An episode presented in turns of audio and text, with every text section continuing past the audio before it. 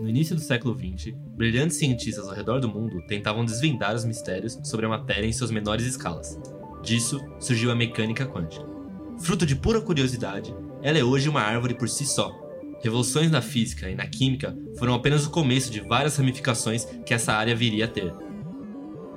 Nas últimas décadas, a computação tem se beneficiado massivamente dos conhecimentos em física, incluindo até a popular e bizarra física quântica. O quão longe poderemos chegar com isso, só o tempo dirá.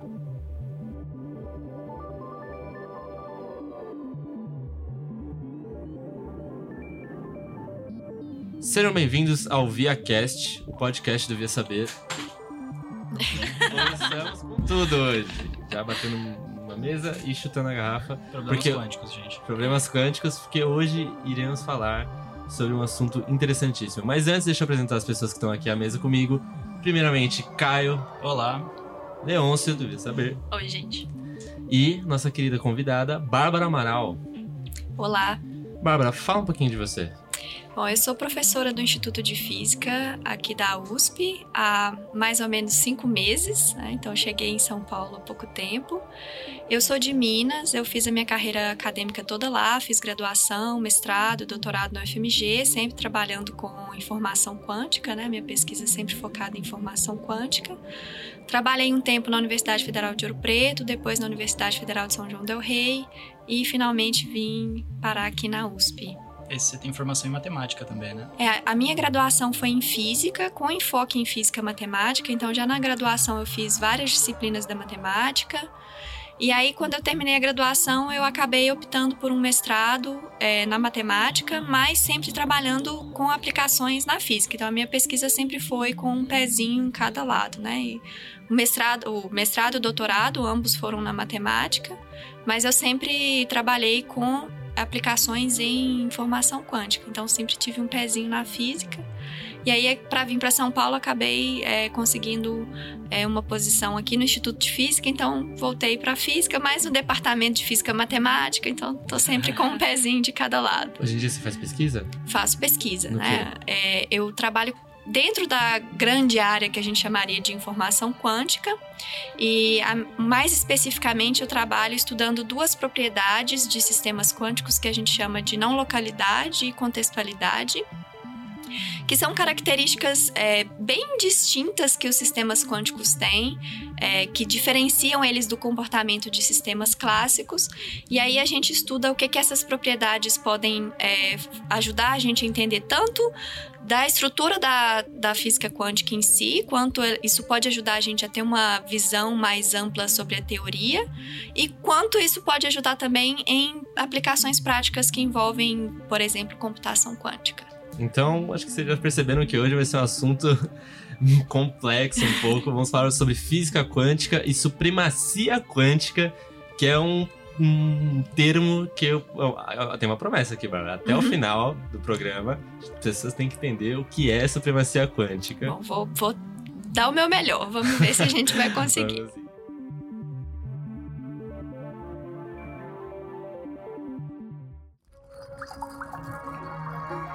ViaCast, podcast do Via Saber.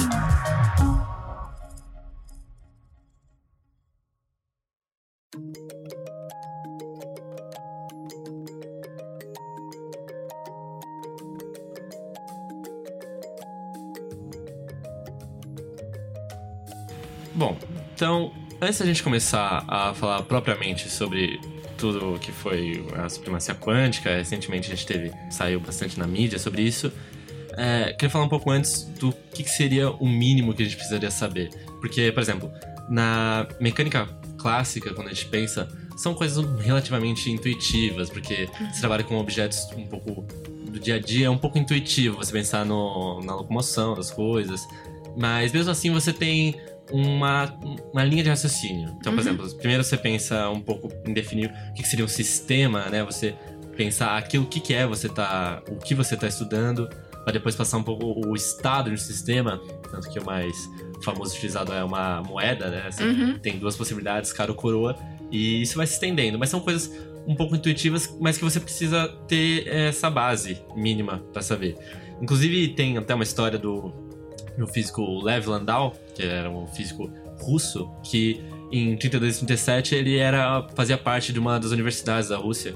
E ele tinha. Ele chegou a escrever um compêndio de 10 livros sobre física teórica, que ele achava meio o, o que, que ele queria, básico do, da física, que até hoje, em algumas graduações, a gente utiliza até hoje.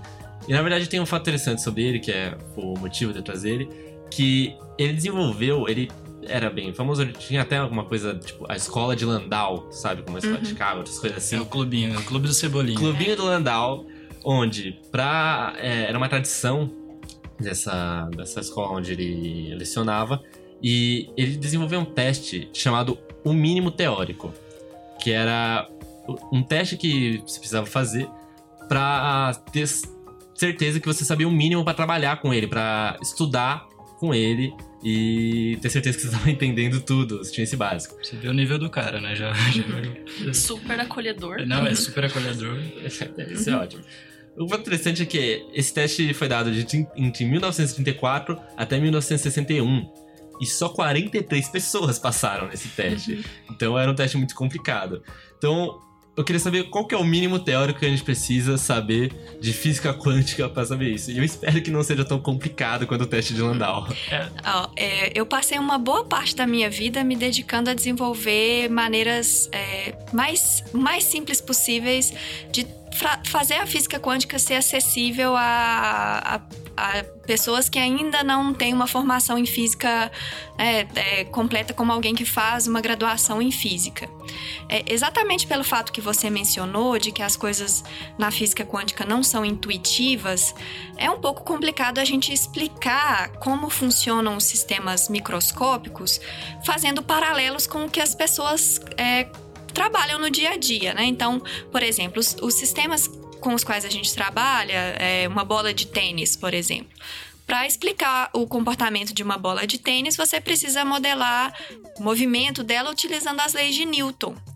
E as leis de Newton, apesar de uma, de uma pessoa que não é da área não saber quais são as leis necessariamente, mas eu posso comparar o, o que as leis preveem com coisas que ela consegue ver no dia a dia. Então, esse paralelo facilita a gente explicar para as pessoas como funcionam os sistemas clássicos.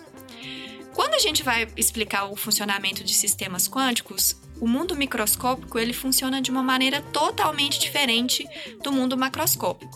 Então, se você vai descrever um elétron, é muito diferente de descrever uma bola de tênis. Então, para eu explicar para alguém como funciona um elétron, eu não consigo fazer um paralelo com alguma coisa que essa pessoa vê no dia a dia. É, então, tem vários fenômenos que aparecem no comportamento de um elétron que são bem contraintuitivos. E aí a gente precisa de aprender a matemática, primeiro as leis da física quântica que descrevem o comportamento desse sistema, antes de fazer paralelos, porque a gente não vai conseguir fazer uma analogia com coisas palpáveis que a gente vê no dia a dia. Tá? Mas é, apesar dessas dessas propriedades de sistemas quânticos serem bem contraintuitivos, né? Por exemplo, a gente tem o que a gente chama de dualidade onda-partícula, que o que descreve uma bola de tênis é diferente do que descreve essa lâmpada, por exemplo. Né? A gente tem as leis do eletromagnetismo, comportamento ondulatório. Quando você vai descrever um elétron, você tem às vezes fenômenos que se parecem um pouco mais com o comportamento da bola de tênis, mas outros fenômenos se parecem um pouco mais com o comportamento da luz. Então você tem essa dualidade, né, que ficou conhecida como dualidade onda-partícula, e é muito contraintuitivo. Então, primeiro você se acostuma com as leis da física quântica e vai, ao longo do tempo, se acostumando com as coisas que elas preveem. Mas, mesmo assim, a nossa intuição, que é modelada pela nossa experiência com sistemas clássicos, trai a gente o tempo todo. Então, eu tenho um amigo, um grande amigo e colaborador, que é o Cristiano Duarte, que hoje está nos Estados Unidos, e a gente sempre está trabalhando junto, a gente fica postando uma cerveja, assim, por o comportamento do sistema. E o que a nossa intuição diz raramente coincide com as previsões que, que a gente obtém da física quântica por causa disso, porque a nossa intuição é modelada por sistemas que se comportam de maneira muito diferente de sistemas quânticos. Mas, assim, apesar da matemática que a gente precisa para descrever um elétron ser bastante complicada, né? A gente precisa de equações complicadas que a gente só vai aprender lá pro meio do, do curso de bacharelado em física. É, existem é, sistemas simples que o mais simples dele seria o que a gente chama do bit quântico, que seria o análogo da moeda, só que a moeda clássica, enquanto que o, o, o bit quântico vai ser um sistema que segue as leis da física quântica, ele pode ser explicado com uma matemática que não é tão profunda assim. A gente precisa de um pouquinho do que a gente chama em matemática de álgebra linear, e aí aprendendo a álgebra linear, que é a ferramenta matemática essencial, e, traduzindo os conceitos matemáticos que aparecem na álgebra linear para física, né, para o que significado físico desses objetos matemáticos, a gente já consegue ver um monte de coisa legal é, na descrição de um sistema quântico. Né? Eu passei um, um bom tempo desenvolvendo um material voltado para alunos do ensino médio, em que eu introduzo os, os elementos essenciais de álgebra linear que são necessários e falo depois da física. Então, para você realmente aprender tudo de física quântica, demora um, um bastante tempo, Tem. né? Uma é carreira nisso. Mas alguns, é, algumas ideias essenciais que já são suficientes para a gente ver as surpresas e as diferenças, as curiosidades que aparecem, a gente pode aprender ainda, não precisa nem ter entrado na faculdade, só precisa de um pouquinho de dedicação, boa vontade, curiosidade. E, Bárbara, quais você diria que são assim, os fenômenos que o público aí que tá ouvindo tem que engolir para poder, de fato, pelo menos começar a entender é, computação quântica? Tá. É, eu acho que o fenômeno essencial é o fenômeno que a gente chama de superposição é que, por exemplo, quando a gente vê fenômenos ondulatórios, quando você joga, por exemplo, duas pedrinhas num lago, você vê a formação de ondas e você vê que essas ondas se superpõem, criando um padrão ondulatório bem diferente dos padrões originais. A gente observa isso com qualquer fenômeno ondulatório. Tem o da, o da água, que é o mais comum, que todo mundo já brincou de jogar a pedrinha é, num lago, num rio, alguma coisa assim. E tem os fenômenos de, de superposição de ondas luminosas que criam padrões de interferência, que às vezes a gente vê padrões bem bonitinhos, é quando a gente tem uma luz passando por algum objeto que, que faz com que ela tenha que se desviar, coisas assim, né? Então, na, no, nos fenômenos ondulatórios, a gente vê esse fenômeno de superposição que a gente não vê, é, por exemplo, quando você tem a descrição de uma moeda, né? Quando você joga uma moeda e olha para qual face ficou para cima, você sempre vai ver cara ou você vai, sempre, vai sempre ver coroa. Quando você vai para o mundo microscópico, você tem essa dualidade onda-partícula, e aí você começa a ver esses fenômenos ondulatórios também no funcionamento, né, no, na descrição dessas partículas. E aí você vê o fenômeno de superposição.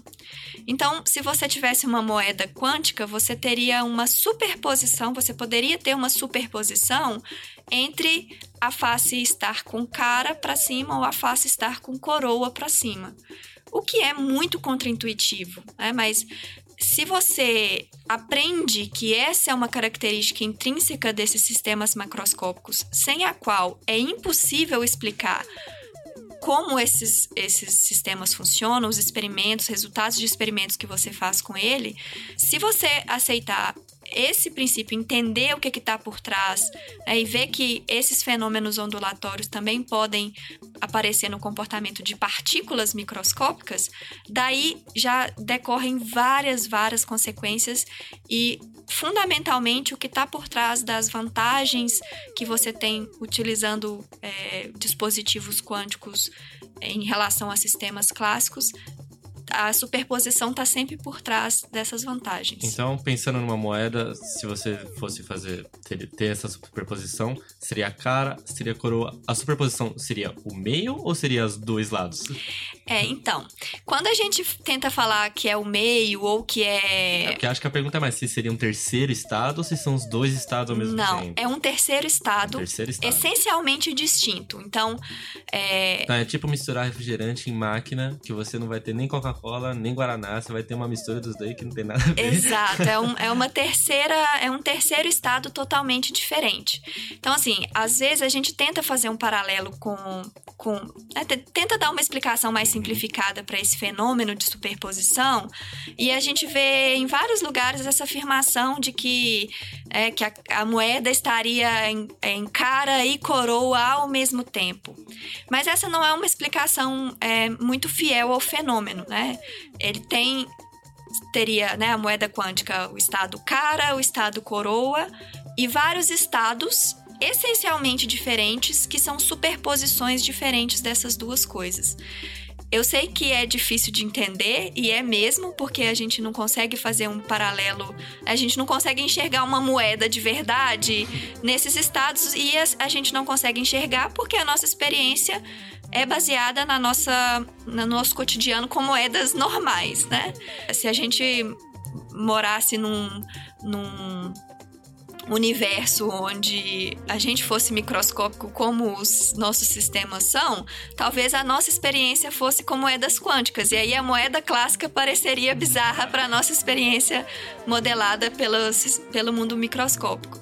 Então é realmente diferente, é contraintuitivo, é difícil de entender, é difícil de criar hábitos de pensar assim, mas é a estrutura da física quântica, é uma consequência das leis da física quântica e é a única coisa que faz com que a gente seja capaz de prever de fato, com precisão, como esses sistemas se comportam. E o que mais tem? Eu sei que a física quântica tem várias outras coisas super contraintuitivas, algumas outras propriedades que também devem ser úteis para a computação quântica. O que mais eu, que manjo nada de física, preciso saber para entender esse episódio? Essencialmente, é, do princípio de superposição, você consegue derivar várias outras coisas como consequência, é, e uma delas é o que a gente chama de emaranhamento, né, que normalmente as pessoas falam que é uma correlação muito forte entre dois sistemas. O emaranhamento é uma coisa essencial para para ter essas vantagens dos sistemas quânticos. Então, para um,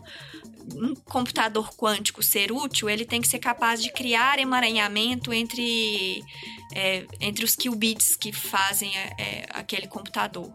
Mas o emaranhamento é uma propriedade de sistemas quânticos complexos, né, de várias partes, ele é uma consequência do princípio de superposição quando você vai para mais é, sistemas. Então, por exemplo, se você tivesse duas moedas, você teria quatro possibilidades: cara, cara, coroa, coroa ou cara e coroa, né? As, as quatro possibilidades. Quando você vai para duas moedas quânticas, você teria superposições dessas quatro opções. Né? E aí, com essas superposições, você vai ter correlações entre essas duas moedas que são impossíveis de criar com moedas clássicas. E essas correlações fortes estão por trás é, da, da, das vantagens de um, um computador quântico ou de outros dispositivos quânticos em relação aos dispositivos clássicos. Né? A maneira como a gente interage com sistemas quânticos também é, é contraintuitiva. Quando você realiza uma medição num sistema quântico para tirar informação sobre ele, a gente também tem várias coisas contra, contraintuitivas aí. É, e uma delas é o fato de que o melhor que você pode fazer quando você está descrevendo um sistema quântico é falar de probabilidades. Então, tem uma, uma medição, é, que seria, por exemplo, eu olhar para ver qual que é a face da moeda que está para cima. Em geral, para um sistema quântico, o máximo que você pode fazer, a melhor descrição que você consegue dar, é uma probabilidade de cada uma das respostas possíveis. Né? Probabilidade não é uma novidade da física quântica, a gente já usa a probabilidade para descrever sistemas clássicos, mas a diferença é que em sistemas clássicos, normalmente a probabilidade aparece por uma falta de conhecimento seu a respeito do sistema que você quer descrever. Então, tem algum parâmetro que é difícil de controlar, ou você tem muitas partículas, seu sistema é complexo, é super difícil de caracterizar, aí você apela para probabilidades. Na física quântica, não. Mesmo que você consiga descrever o seu sistema perfeitamente, o melhor que você vai poder fazer é falar de probabilidades. E isso é uma coisa que incomodou as pessoas que trabalharam na própria criação da física quântica, inclusive o Einstein. Ele teve dificuldades de aceitar que o melhor que você podia fazer era falar de probabilidades, né? E hoje a gente sabe que não existe uma maneira de, de ficar livre dessas probabilidades, a não ser que você aceite coisas ainda mais bizarras, né? Então, é, eu, a superposição eu acho que é um, um, uma característica crucial que a, que a gente precisa entender para saber como que esses sistemas quânticos funcionam. Mas essas probabilidades que aparecem quando você faz medições, testes nesse sistema, também é uma coisa importante que também está relacionada com o funcionamento desses sistemas. Né? Então, mais uma surpresa aparece aí. E, Bárbara, você falou aí das probabilidades, que isso incomoda muita gente, até hoje incomoda, né? Porque é, é tipo uma ignorância inerente, assim, o sistema. A natureza se comporta assim e ponto. Uh, mas as probabilidades, elas são determinísticas, né? Pelo menos. Tipo, a gente acerta as probabilidades. Se a gente medir um milhão de vezes uma coisa, a gente vai prever certinho. Exatamente. É, e é exatamente isso que a gente faz normalmente, né? Quando você quer testar as suas previsões teóricas com o experimento, é, como o máximo que você pode fazer são é, prever probabilidades, você vai preparar aquele mesmo experimento um milhão de vezes e aí vai contar as frequências né, de cada resposta para verificar que a probabilidade teórica que você previa corresponde de fato à previsão que você pode fazer.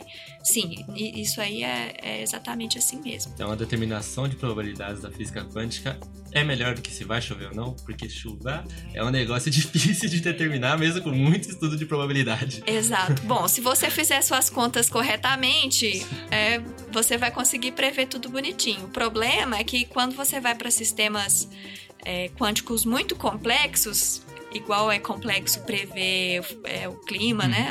A, a, se vai chover ou não, um sistema super complexo, aí é, nem sempre a gente consegue fazer essas contas teóricas tão bonitinhas quanto a gente gostaria. Aí tem várias técnicas de aproximação.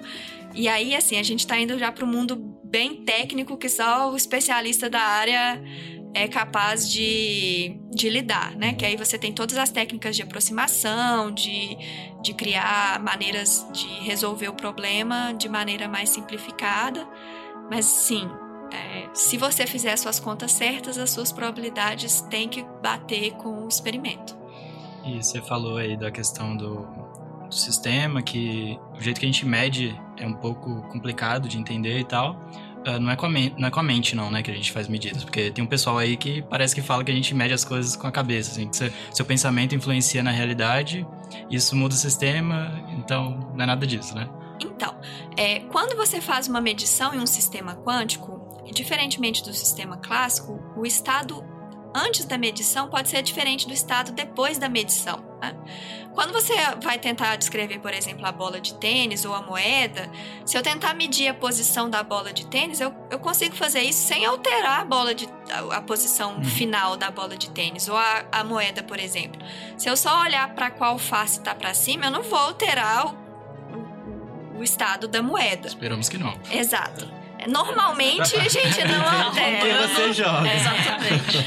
Mas é, em um sistema quântico, em geral, se você mede aquele sistema quântico, você vai ter um estado final diferente do estado inicial, hum. que também é um, mais uma surpresa, mais um ingrediente que acrescenta tanto é, elementos contraintuitivos, né, que fazem ficar mais difícil de entender, mas também acrescenta mais possibilidades, né, e maneiras da gente explorar esse, essa descrição para fazer coisas úteis. Não existe nenhuma evidência científica de que a gente pode fazer isso com a nossa própria mente. Então, tem muita gente que fala que, que existem vários fenômenos, né, de telepatia e coisas do tipo que a princípio você poderia que poderia dar uma descrição quântica para isso, mas não existe nenhuma evidência científica de que isso acontece. E nós, como cientistas, a gente só trabalha com hipóteses que podem ser testadas experimentalmente, validadas, comprovadas, e a gente só pode fazer a afirmação depois desse, dessa comprovação. Então, como a gente não tem nenhuma evidência, nenhuma comprovação de que isso seja de fato verdade, então a gente não trabalha com isso como uma possibilidade.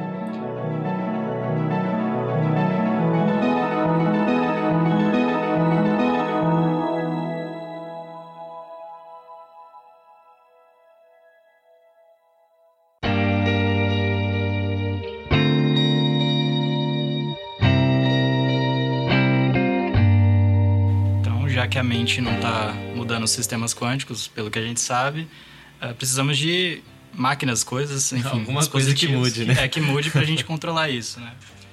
E como é que a gente faz agora essa ponte, né, para a computação? Porque na computação a gente tem os sistemas binários, que são zeros e uns, não sei quem está ouvindo aí se sabe, mas basicamente tudo que você vê no computador, em algum nível está traduzido em zeros e uns, que lá dentro tem linguagens que trabalham com isso e transformam no que você vê na tela.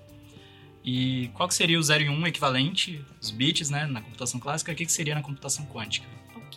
Bom, pelo, pelo menos ver Matrix todo mundo viu, lembra daqueles zeros e uns é, passando lá no final, né? Verdinho maravilhoso. Exato. É...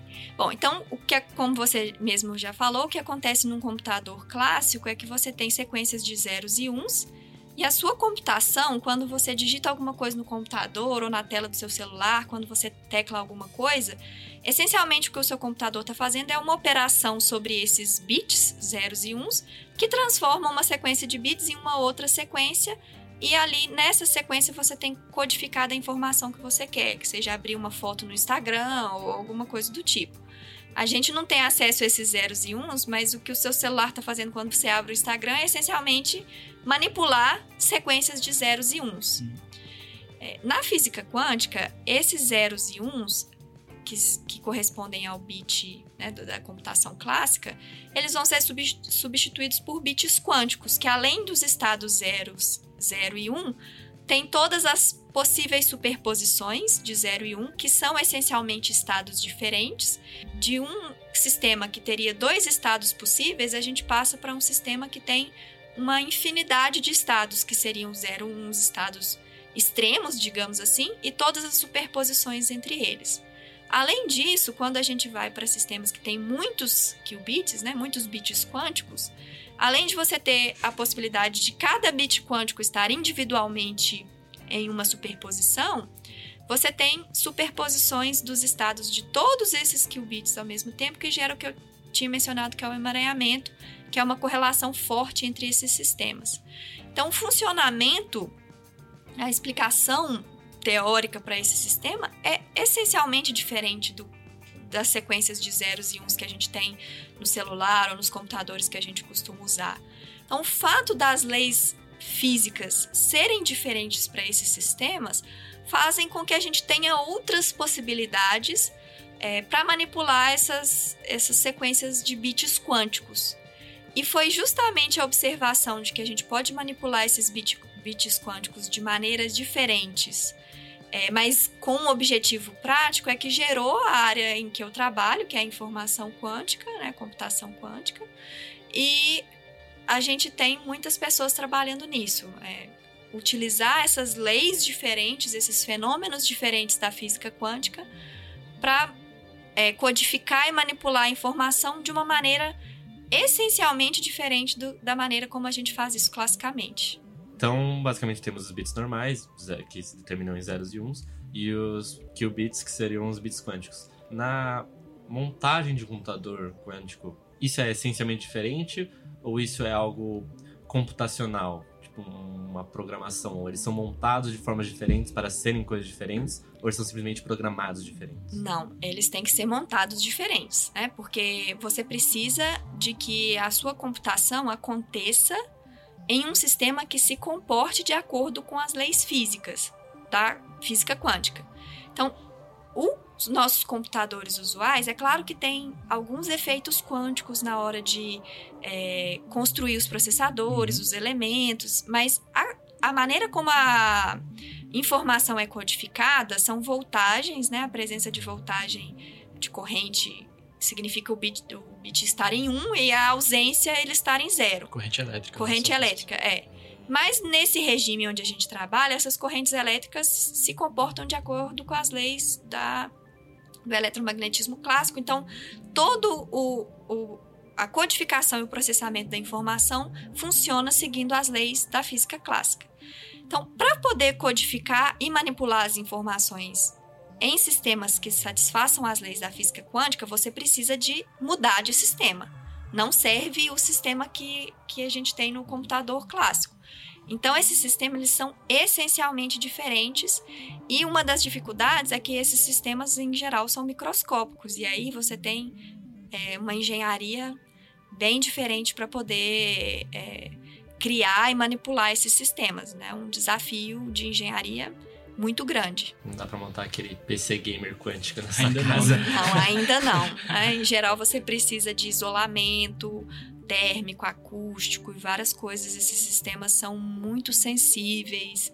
Então, você tem uma gama de dificuldades que fazem com que isso só seja possível em condições de laboratório muito, muito cuidadosamente é, pensadas e, e caras de reproduzir. Acho que não à toa as gigantes da tecnologia estão aí sofrendo há décadas para tentar conseguir algo que todo mundo Exato, aceite. né? exato. É, tem desde os anos do, do início dos anos 90, né, quando a gente teve as primeiras portas lógicas quânticas, né, que manipulam é, bits quânticos, foram implementadas experimentalmente. A gente teve um desenvolvimento teórico de algoritmos e problemas que seriam resolvidos de maneira mais eficiente usando o computador quântico, mas fazer isso experimentalmente continuou sendo um desafio gigantesco. Tanto é que demorou tanto e precisou de, de investimentos muito altos, e por isso que só essas gigantes te- da tecnologia que conseguiram atingir o nível de excelência que, que, que elas conseguiram. É porque nas universidades ultimamente está cada vez mais complicado conseguir Exato, dinheiro, né? é. E assim, aqui no Brasil a gente está vivendo um momento meio complicado, mas mesmo no exterior, onde nos Estados Unidos ou na Europa, onde a gente tem é, um investimento mais consistente, maior e mais consistente ao longo do tempo, é muito difícil, né? Você ter um- um aporte de dinheiro suficiente para ter um projeto como foi o projeto do Google. A gente tem ainda muita pesquisa dentro da universidade e a construção do computador do Google só foi possível por causa de anos e anos de investimento dentro das universidades. Não só é, nos Estados Unidos, mas em vários outros lugares do mundo, inclusive é, aqui no Brasil, que a gente tem uma comunidade de informação quântica é, muito produtiva e reconhecida internacionalmente. Mas, assim, para realmente construir o computador quântico, precisou de um, um investimento que só as gigantes de tecnologia como a Google podem dispor. Uhum. Então, basicamente, definindo, o... a gente passou um pouco sobre um pouco de quântica, questão de superposição e emaranhamento, e para passar um pouco de computação, entender o que é um computador. Então, o computador quântico, ele é a utilização da- dos conhecimentos que a gente tem é, sobre computação, utilizando esses fenômenos quânticos. Pra, a gente precisa desses fenômenos quânticos tanto para montar quanto para entender esses fenômenos quânticos, é? Exato, exato. é. Seria uma maneira de codificar e processar a informação que segue as leis da física quântica e por isso a gente vai precisar de todos esses elementos para poder entender como esses dispositivos funcionam. Dado esse computador com utilizando os fenômenos da física quântica, quais são os problemas que eles podem analisar quanticamente? É pra que ter esse trabalho todo, né? É isso que o pessoal É. acha que deve se perguntar. Bom, como esses, é, esses computadores funcionam utilizando um princípio essencialmente diferente, é, você pode explorar esses princípios para construir maneiras eficientes de resolver problemas que, a princípio, classicamente você não consegue. Então, existem alguns exemplos. Um exemplo, é, um dos mais famosos é o algoritmo de Shor, que fatora números inteiros em tempo polinomial, enquanto que o melhor algoritmo clássico que é conhecido é, requer um tempo exponencial. Bom, é só pra você que tá aí em casa e não é muito da computação e coisas do tipo, entender? É, basicamente tem uma área em ciência da computação chamada análise de algoritmos. E nessa área você pega um algoritmo, ou seja, uma solução para um problema, e diz o quanto de tempo ele vai demorar, é, em média, no pior dos casos, ou no melhor dos casos, para executar. E aí a gente costuma dizer que, tipo, ah, a resposta vai ser proporcional a n ou a n quadrado, sendo n o número da entrada. E aí a Bárbara falou, né, de tempo polinomial e tempo exponencial. É, basicamente, o tempo exponencial ele é muito, tipo, muito, muito, muito maior do que o tempo polinomial. E aí você precisa saber aí para entender que Uhum. computação quântica, nesses contextos, ele- ela, ela é muito melhor do que né, a computação clássica, que seria exponencial. Porque os N que você vai resolver vai ser bem, mais, bem menores. Isso. É, a gente costuma dizer que assintoticamente é, a função exponencial é maior do que a polinomial. Ou seja, quando você olha para um N muito grande, que geralmente é o caso, você está lidando assim com, tipo, vai fazer uma simulação, você vai pegar muitas partículas. Então, o exponencial vai ser muito maior. Tipo, você pode ver o gráfico, uh, a polinomial quase que some e só fica exponencial lá em cima, crescendo. Então, isso é para dizer, assim, o poder que é, né, você usar esse tipo de, de ferramenta, esse novo jeito aí de você lidar com computação para resolver esses problemas. Exponencial é mais rápido do que polinomial. Não, não, exponencial é muito mais lento do que polinomial. Ah, polinomial é verdade. bem, bem, bem, bem mais rápido. Entendi. Para números muito grandes. Então, esse algoritmo ficou famoso porque a gente tem um sistema de criptografia chamado criptografia RSA, que está por trás é, de vários. É, da segurança de várias coisas que a gente usa no dia a dia, banco, coisas assim, né? Você vai acessar o banco pela, pelo aplicativo, você precisa de uma maneira de ter sua informação criptografada, de maneira que só o banco consiga acessar e nenhuma pessoa ali, nenhum hacker ali no meio do caminho seja capaz de, de roubar essa informação. E essa criptografia RSA, ela está baseada essencialmente na dificuldade de fatorar números inteiros muito grandes, nos fatores primos. E aí, com um, um, computador quântico que fosse capaz de rodar esse algoritmo de Shor, esse modo de criptografia poderia ser quebrado, porque você conseguiria fatorar é, esses números grandes em tempo muito, muito menor do que o, que a, o melhor algoritmo clássico conseguiria. Então, esse é um exemplo importante. E aí tem vários outros. Tem, por exemplo, o algoritmo de Grover, que é para buscas. Por exemplo, quando você vai no Google e digita alguma palavra que Google você quer. quântico, é isso que estão É, é, quando você digita no Google alguma coisa, quer fazer uma busca no Google, ele tem que procurar numa, numa base de dados. E isso é um problema que é difícil. E a gente tem é, um algoritmo que rodaria num, num computador quântico é, em tempo menor do que o algoritmo algoritmos clássicos, né? Que essencialmente se você tem uma base de dados com n entradas, os algoritmos clássicos eles demoram essencialmente n dividido por 2. Né? Você tem que, como se você tivesse que testar um por um. Não é exatamente isso que o Google faz, né? Mas é, os melhores algoritmos eles não conseguem fugir muito dessa desse comportamento de n sobre 2. Enquanto que o algoritmo quântico ele seria da ordem de raiz de n, o que para n pequeno não é um ganho tão grande assim, mas quando você vai para bases gigantes, que é essencialmente as bases que a gente as bases de dados que a gente usa hoje em dia, isso é um ganho significativo. Outra aplicação importante é para simulação de sistemas quânticos, dos próprios sistemas quânticos. Por causa desse fenômeno de superposição, a gente tem uma quantidade muito grande de parâmetros que a gente precisa identificar para falar qual é o estado do seu sistema. Isso, em geral, cresce exponencialmente com o número de bits quânticos ou com a estrutura do seu sistema. E simular o comportamento desses sistemas em um computador clássico é extremamente ineficiente. Enquanto que o sistema quântico, ele, ele pode simular isso mais facilmente porque ele se comporta dessa, dessa mesma forma. Então, uma coisa que pode ser uma aplicação seria isso. E aí, como você está modelando o sistema quântico, isso pode ter aplicações diversas, né? Desenvolvimento de novos materiais, moléculas, estudar o comportamento de moléculas. Você conseguiria talvez prever se uma determinada é, estrutura molecular pode ser boa para uma determinada aplicação ou não. A gente teria, assim, uma gama muito grande de aplicações. Então, tem é, pessoas também já estudando qual seria aplicações disso para machine learning, a inteligência artificial. Tem quanto machine learning, né? Tem, tem o quantum machine learning.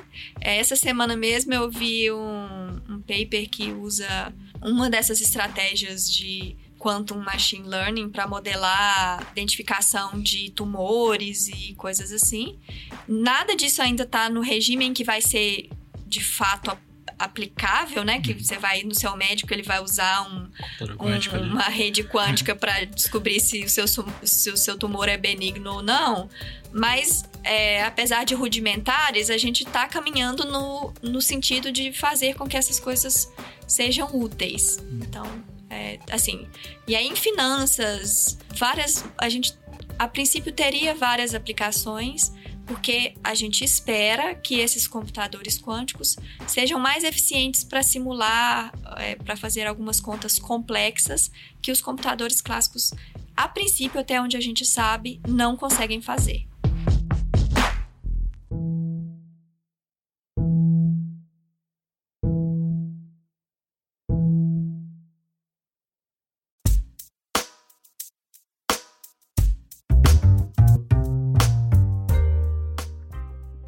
A partir disso, rufem os tambores, porque eu quero saber então o que é supremacia quântica. Chegamos lá. Finalmente, agora que entendemos física quântica e. A gente fala que entendeu, mas. Né? Agora que entendemos física quântica e computadores quânticos, então o que é a supremacia quântica? Por que, que tem um nome tão maneiro? É, esse nome ele foi cunhado por um pesquisador chamado John Preskill, do Caltech, em 2012. Esse nome, assim, apesar dele ser super maneiro, a gente tem que ter cuidado porque ele pode sugerir coisas que de fato ele não significa. Então, o termo supremacia quântica, algumas pessoas preferem usar o termo supremacia computacional quântica, é para não dar a ideia errada. Ele significa simplesmente o ponto onde um computador quântico seria capaz de fazer uma conta, uma simulação que um computador clássico, mesmo o melhor computador clássico que a gente tenha disponível, é, não consegue fazer. Então, observem que por essa definição, um problema que hoje foi, né, um computador que hoje foi usado para mostrar a supremacia quântica pode não ser isso na semana que vem, porque os computadores clássicos eles não estão estáticos, Uhum. né? Tanto as estratégias quanto o próprio hardware está melhorando o tempo todo. Então, hoje eu posso ter um problema que o meu computador quântico resolve e o computador clássico não, mas se o meu computador clássico melhorar na semana que vem, ele pode resolver e aí aquele, aquele problema já não é supremacia quântica mais. Então, você afirmar que você chegou a esse ponto onde um computador quântico faz uma coisa que o computador clássico não faz, é muito difícil de provar, porque você precisa mostrar que o melhor computador clássico, usando a melhor estratégia possível, não consegue fazer o que o seu computador quântico fez. E isso é difícil de fazer. E essa é justamente a treta que tá rolando nesses últimos tempos na mídia. Exato. No dia 23 de outubro, a Google anunciou que teria atingido a, a supremacia quântica com o computador deles, o Sycamore. E eles dizem é, ter conseguido, enfim, rodar um problema, resolver um problema que o supercomputador clássico, melhor que a gente tem no mundo hoje, que é o Summit da IBM, demoraria 10 mil anos para resolver, enquanto o computador deles resolveu em 200 segundos. Que é uma diferença bem grande, né? Acho que chamou pra treta, hein? Só cortou zero. É, e chamou pra treta justamente porque logo depois a IBM trucou e falou: então, não é bem por aí não. E se a gente usar uma estratégia um pouquinho diferente, o Summit consegue fazer isso sim em dois dias e meio, mais ou menos.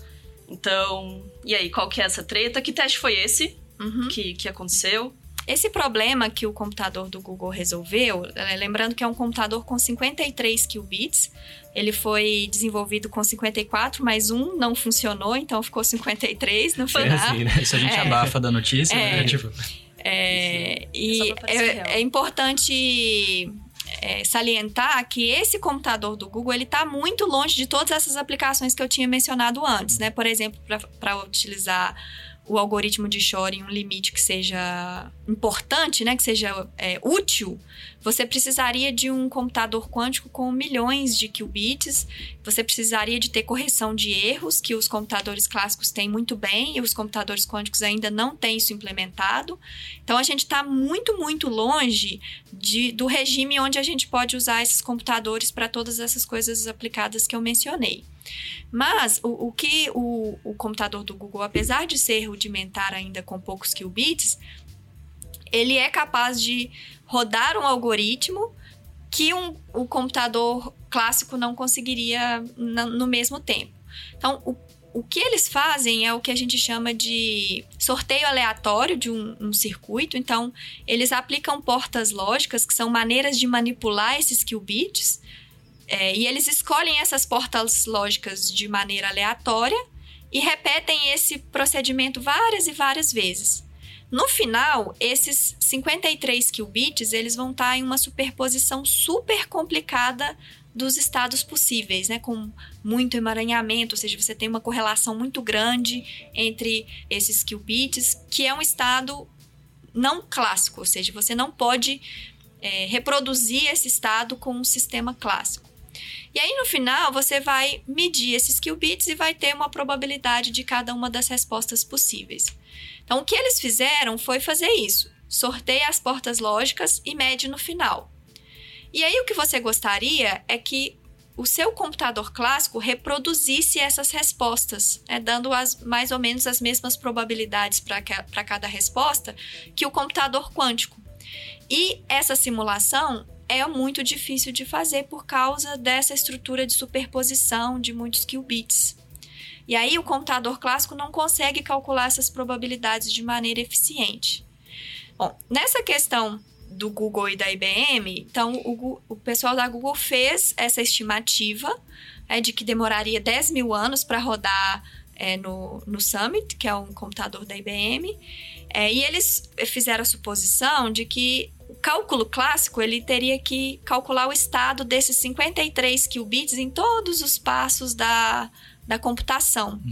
E esse estado da simulação ele estaria armazenado em RAM, memória RAM. Enquanto que a IBM eles utilizaram uma estratégia diferente, em que parte da informação está armazenada em memória RAM e parte da, da informação está armazenada em disco rígido. Então, explorando a quantidade de disco rígido que tem dentro do Summit, eles conseguiram melhorar o tempo para dois dias e meio. E é importante salientar que a IBM também está investindo muito pesado em computação quântica. Então, Google e IBM são competidoras aí nesse ramo. Então, é óbvio que a IBM vai tentar diminuir um pouco né, o, brilho, a, o brilho do, do, do feito do Google.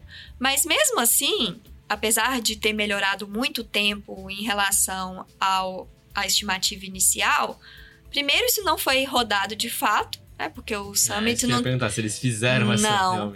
Não, porque o Summit não tá lá à é toa. Exato, esperando né, alguém ter algum problema interessante. Então, a IBM vende né, o espaço uhum. no Summit para vários lugares, então deve ter uma fila gigante. Eu não acho que vale a pena parar o Summit para fazer isso. Por de briguinha. Exato. Mas se você aumentar um pouquinho o número de qubits, é, a estimativa é que se você tiver mais ou menos 60 qubits, você precisaria de mais de 30 summits para poder fazer a simulação. Mesmo com a, com a melhora da IBM. É. Porque você tem esse comportamento exponencial, né? Cresce exponencialmente o tanto de recurso.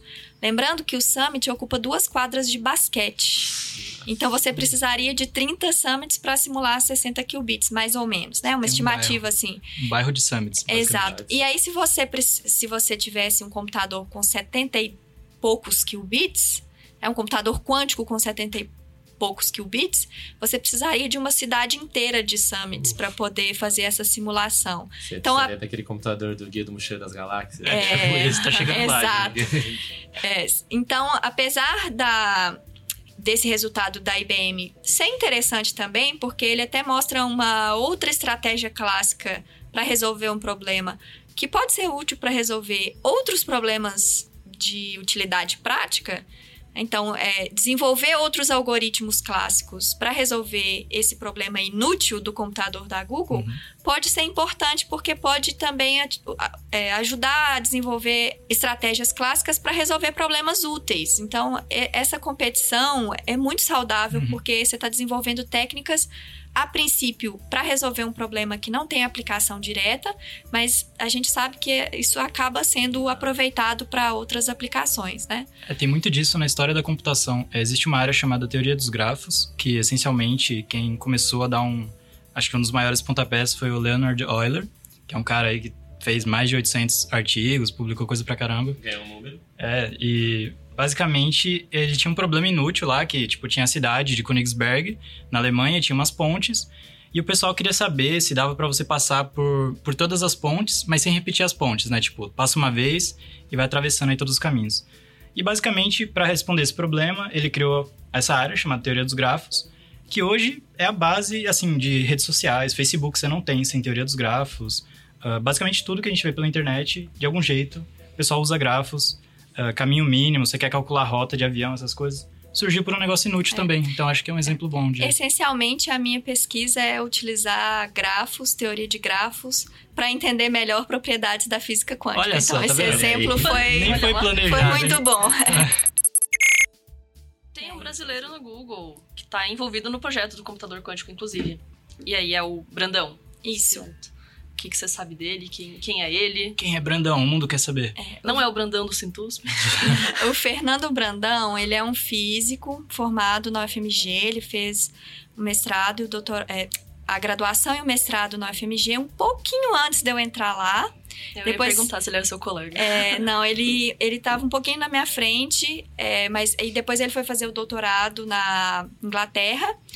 E ele foi fazer o doutorado na Inglaterra mais ou menos quando eu estava entrando na graduação.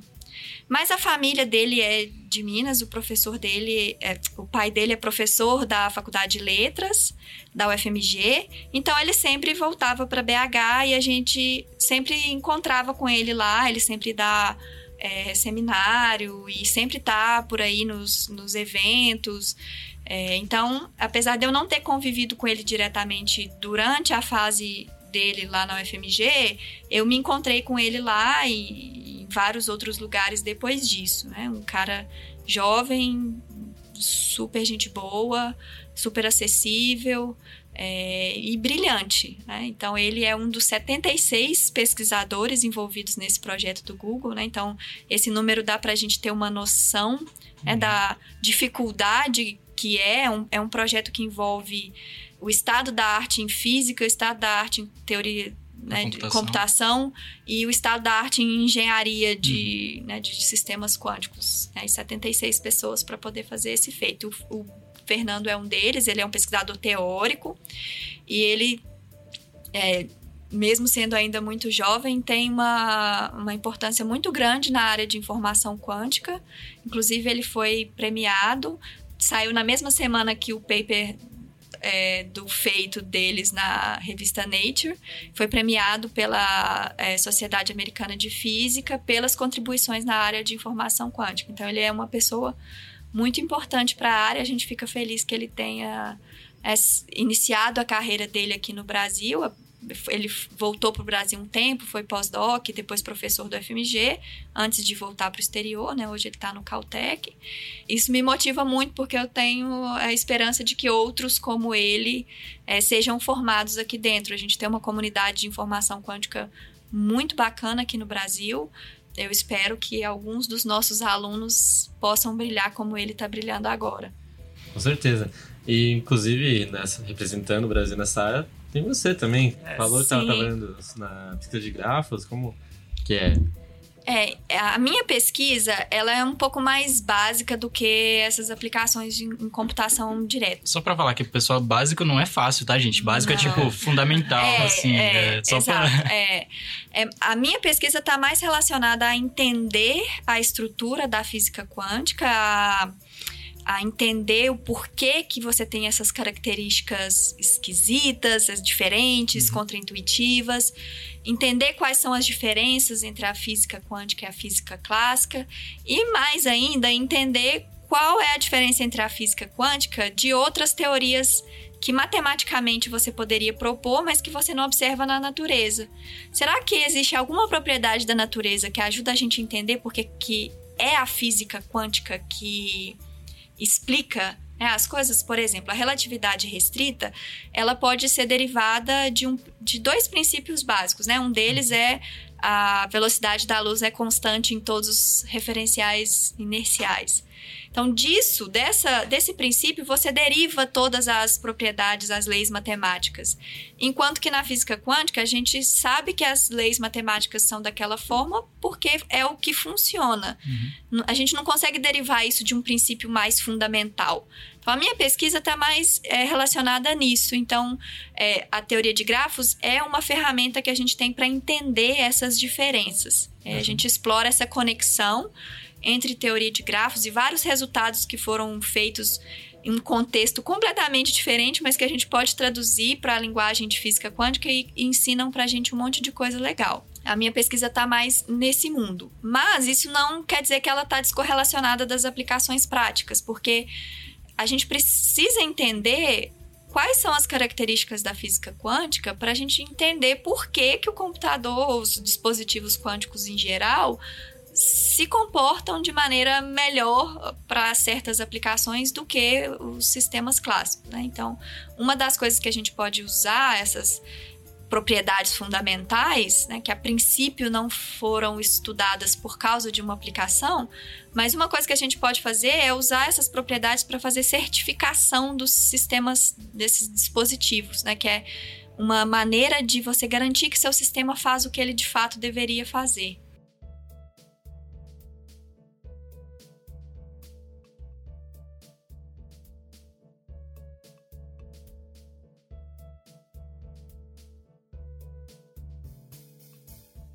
Bom, então nós falamos aí de várias aplicações de computação quântica que elas não estão ainda né, prontas para serem feitas, porém a gente espera que em algum tempo aí, talvez no nosso tempo de vida, com muita sorte, a gente consiga ver.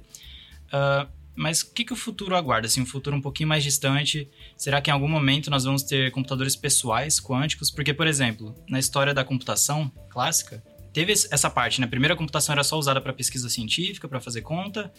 E aí depois chegou os computadores pessoais bem devagarzinho, teve, teve uma série de pessoas que eram contra essa ideia, porque achavam que, tipo, pra que, que alguém vai querer um computador, né, e tal. Uh, será que na, na parte quântica pelo, também isso vai se repetir? E o que, que você acha disso, assim, para o futuro mais distante?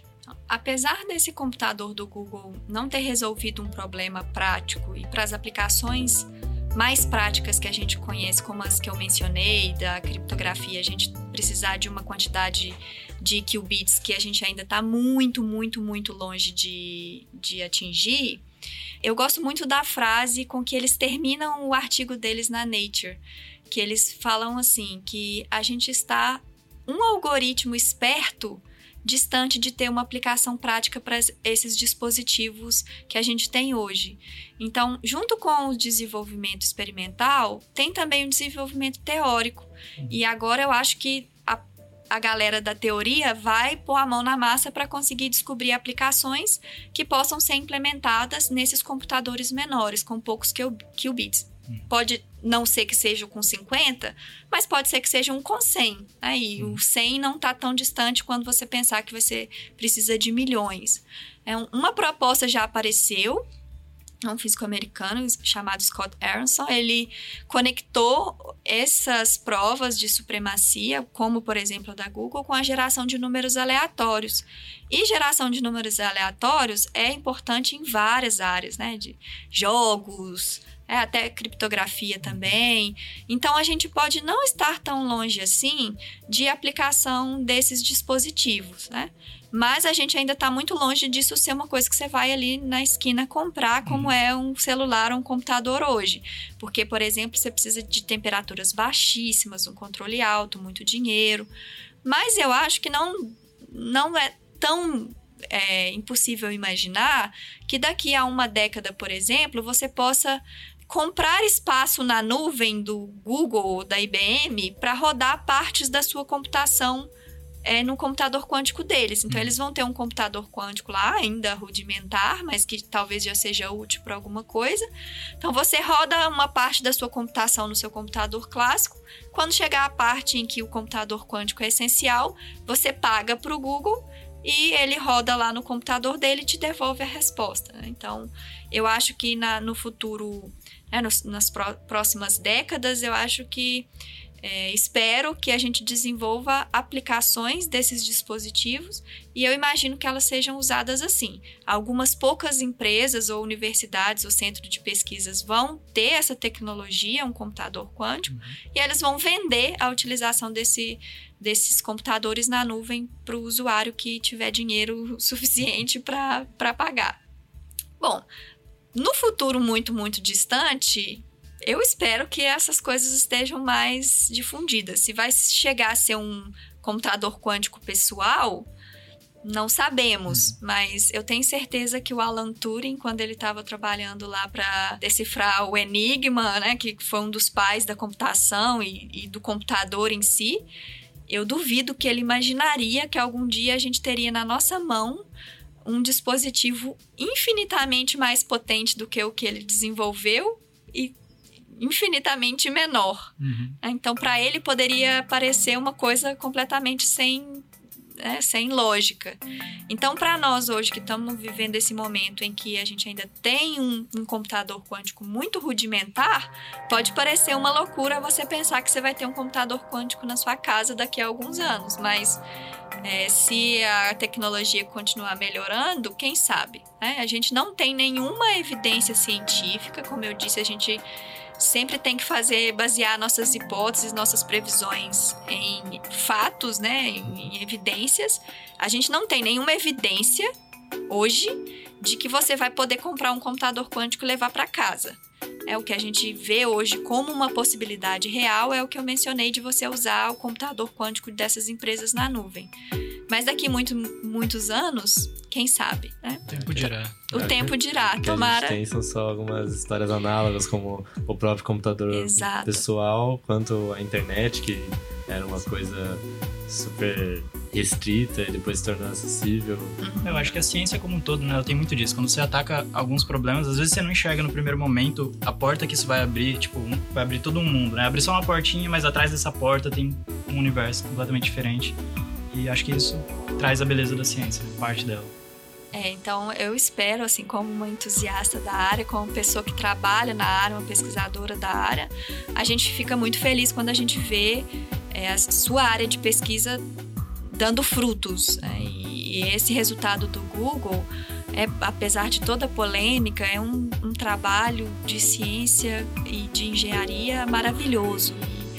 E, traz pra gente essa esperança de que a gente, né, o que a gente faz, o nosso trabalho vai ser realmente uma coisa que vai ter utilidade para a vida das pessoas. Então eu espero que essas, né, que essa tecnologia fique cada vez mais útil, mais bem estruturada, né, e, e acessível. Mas a gente ainda está muito longe disso. Mas Sim, eu imagino que a, né, o desenvolvimento da computação quântica, mesmo que a gente chegue a um dia a ter esses computadores super úteis, vai ser mais devagar por causa da dificuldade de controlar esses sistemas. Mas, assim, existem é, desenvolvimentos tecnológicos que dão um salto, né? E o transistor, por exemplo, foi um salto para esses sistemas clássicos, que permitiu ter, é, escalar a coisa. E a gente ainda falta um análogo na computação quântica, porque cada qubit que você inclui aumenta muito o número de, de, parâmetros que você precisa controlar, a dificuldade de controlar aquele sistema. Então a coisa ainda vai devagar. Mas o fato de da gente estar tá nesse limite onde os computadores clássicos não conseguem mais acompanhar, enche a gente de empolgação para que no futuro a gente tenha coisas realmente úteis né, na vida das pessoas. E o, o próprio Presco ele falou no, no artigo de 2012 que ele não sabia necessariamente se a computação quântica ia ser tipo muito, muito, muito difícil de realizar, mas que daria eventualmente, ou se seria tipo ridiculamente difícil que a gente só conseguiria daqui a centenas de anos. E a gente conseguiu, né, aqui sete anos depois. Aparentemente, Exato. pelo menos já estamos dando grandes passos em, em relação a isso. Exato. Daqui a outros sete anos, é, espero que a gente esteja em outro patamar e eu já esteja aqui falando sobre aplicações práticas do computador quântico. Olha só, seria maravilhoso. Espero que a gente também esteja aqui daqui a sete anos e possa ter mais uma vez uma outra conversa. Muito obrigado por ter participado. Eu é que agradeço, eu estou muito feliz de ver a minha área de pesquisa tendo assim esse espaço. É, eu sou suspeita para falar, mas eu gosto muito dessa área, dediquei a minha vida, a minha carreira toda a ela.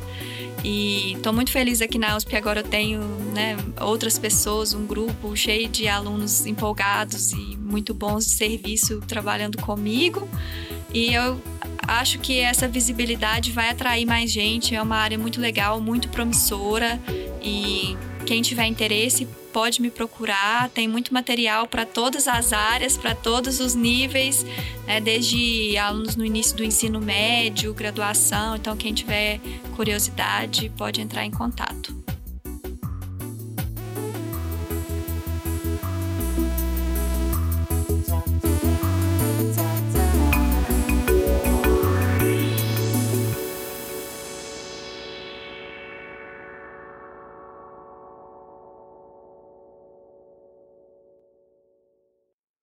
Esse podcast só foi possível graças ao apoio do Jornal da USP. Para conhecer eles, acesse jornal.usp.br. Além disso, para mais informações e conteúdos, siga o Via Saber nas redes sociais: Facebook, Instagram e Twitter. Observe. Questione. Hipotetize. Experimente. Divulgue.